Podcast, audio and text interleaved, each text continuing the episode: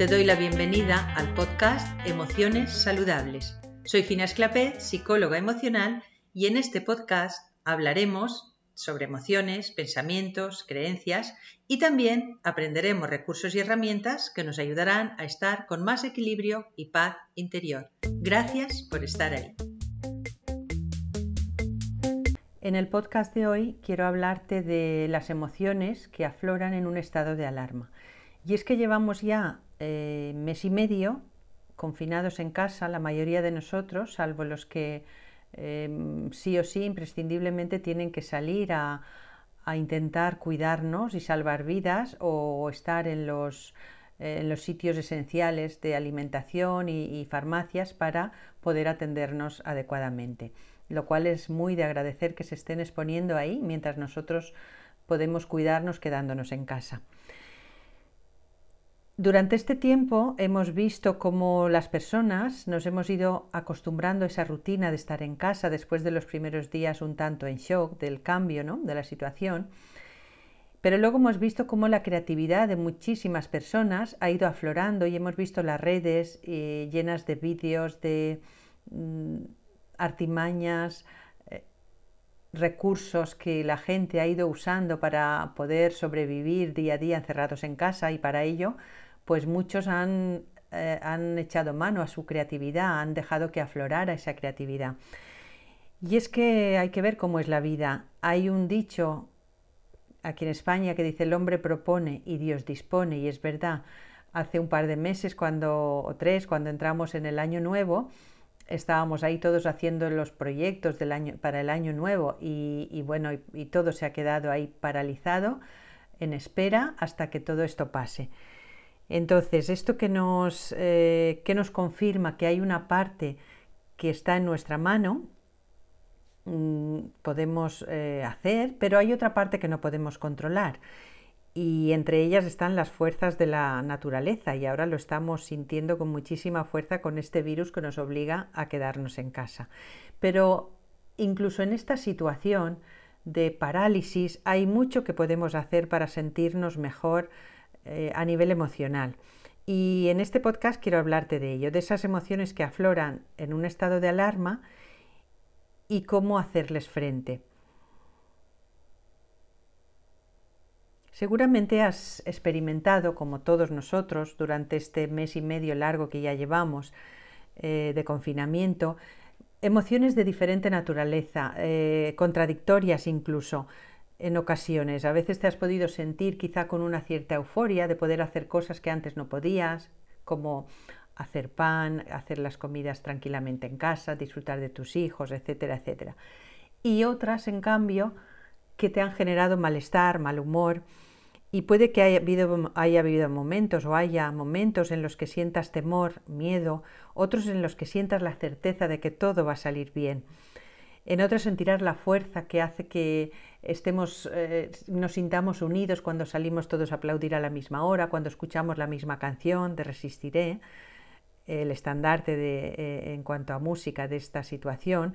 En otros puede que sientas soledad, ira, impotencia todo entra dentro de, lo natural en este estado que nos ha tocado vivir, que quizá eh, sea de esta manera la primera vez en la historia de la humanidad que vivimos eh, tanto tiempo confinados sin poder salir. Y, para llevarlo lo mejor posible necesitamos ciertas estrategias de autoobservación para detectar qué estamos sintiendo y cómo podemos llevar, sobrellevarlo lo mejor posible. Por ejemplo, la angustia psicológica o el desánimo, la tristeza, a medida que han ido pasando los días, eh, todos la hemos podido experimentar. Seguramente tú también, nadie nos libramos de ella. Eh, nunca estamos preparados para una experiencia de este tipo y ahí es donde entran las emociones de la incertidumbre, de la angustia. Y esto son sensaciones totalmente normales y, entran dentro del camino que necesitamos para la aceptación de la situación y en vez de rebelarnos o entrar en rabia, en enfado, en irritabilidad, entrar en la etapa de aceptación.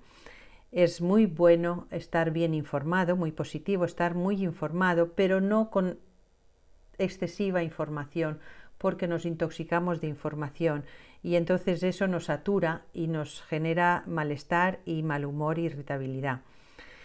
También puede ser que te hayas eh, visto afectado en ocasiones por el temor, el temor al contagio mm, de ti mismo o alguien de tu familia, es muy importante no caer en el pánico, tomar todas las medidas sanitarias de salud que nos recomiendan, pero no caer en el pánico. Hacer todo lo que está en tu mano, el cuidado máximo, la protección máxima para ti y los tuyos, pero sin caer en el pánico.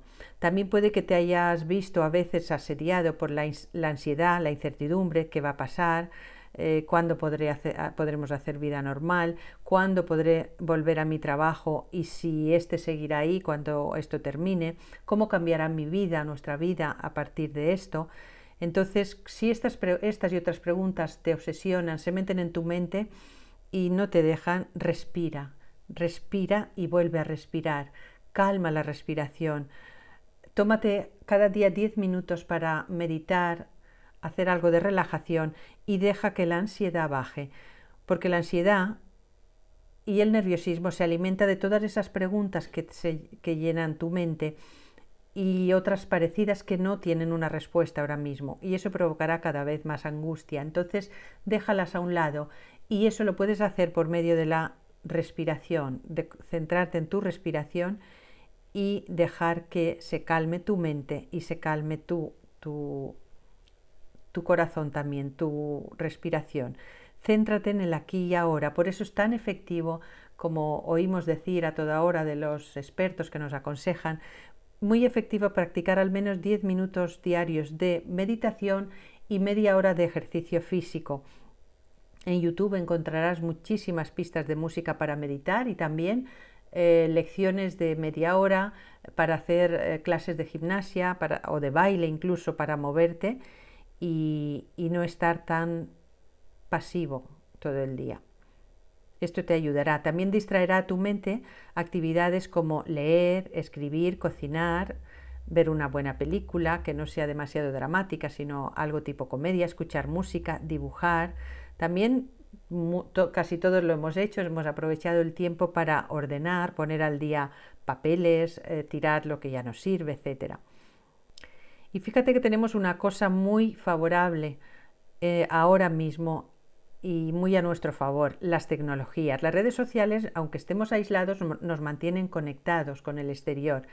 Podemos hacer videollamadas que nos contactan con nuestros amigos o familia y podemos estar al día de las noticias o de la información.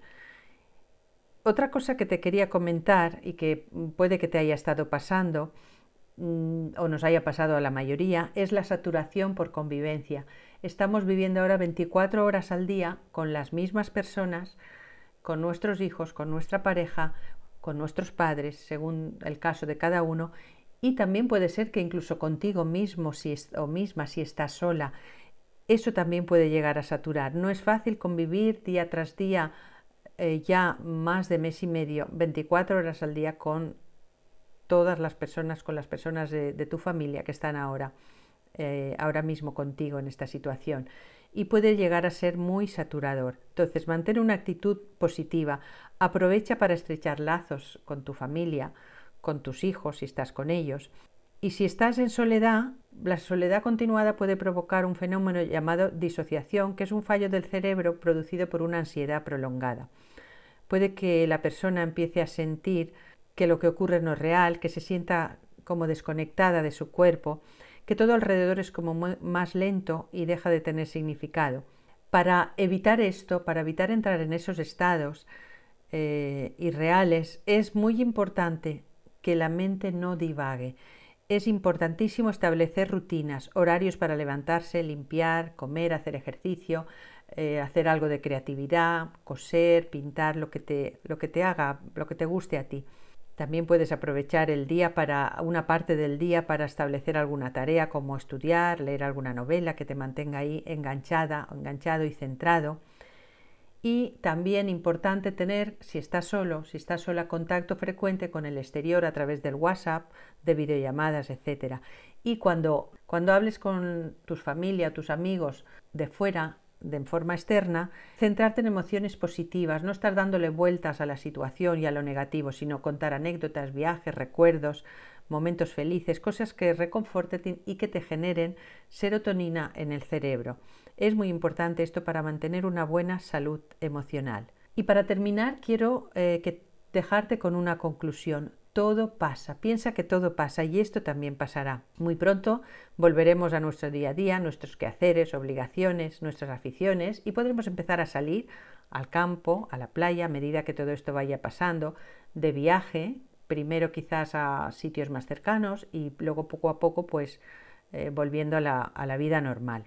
Por tanto, ten paciencia, aprovecha este tiempo para dedicártelo a ti y a los tuyos. Y ahora para terminar, y si me permites, quiero compartirte un extracto de un poema que escribí los primeros días del confinamiento, un trocito que quiero compartirte, que surgió en el momento, y te animo a que tú también dejes salir y aflorar tu creatividad. Te recito ya parte de ese poema, una parte cortita. Marzo 2020. Hoy la primavera florece en todo su esplendor libre, sin trabas, sin límites, a su aire, a sus anchas, en calma. Vuelven los peces a surcar los arroyos, estanques y mares, vuelven los cielos a recobrar su intenso azul, vuelven las especies a poblar los bosques y valles. Y nosotros, desde nuestras ventanas, contemplamos la maravilla que sucede afuera, en el exterior, cuando los humanos no estamos presentes. Nosotros adentro y afuera la vida sigue, las flores brotan, la hierba crece, los trinos suenan más fuertes. Cuando nuestra mano no está presente, la tierra lo agradece y la primavera se da en su máximo esplendor, mostrándonos la belleza que nosotros admiramos a través de la ventana, desde el interior y mi corazón se expande guardando una plegaria, una plegaria que desde el silencio yo entrego a Dios. Bien, con este pequeño poema yo quiero invitarte a quedarte con lo positivo de esta situación, con la otra cara de la moneda, que es que la naturaleza está brotando en todo su esplendor. Así, mirando esa parte positiva que a todos también nos afecta, podremos llevarlo todo mucho mejor. Me encantaría saber cómo expresas tú tu creatividad en estos momentos, cómo te entretienes, cómo te distraes. Me, encantará si quieres eh, dejarme algún comentario. Muchísimas gracias y hasta la próxima.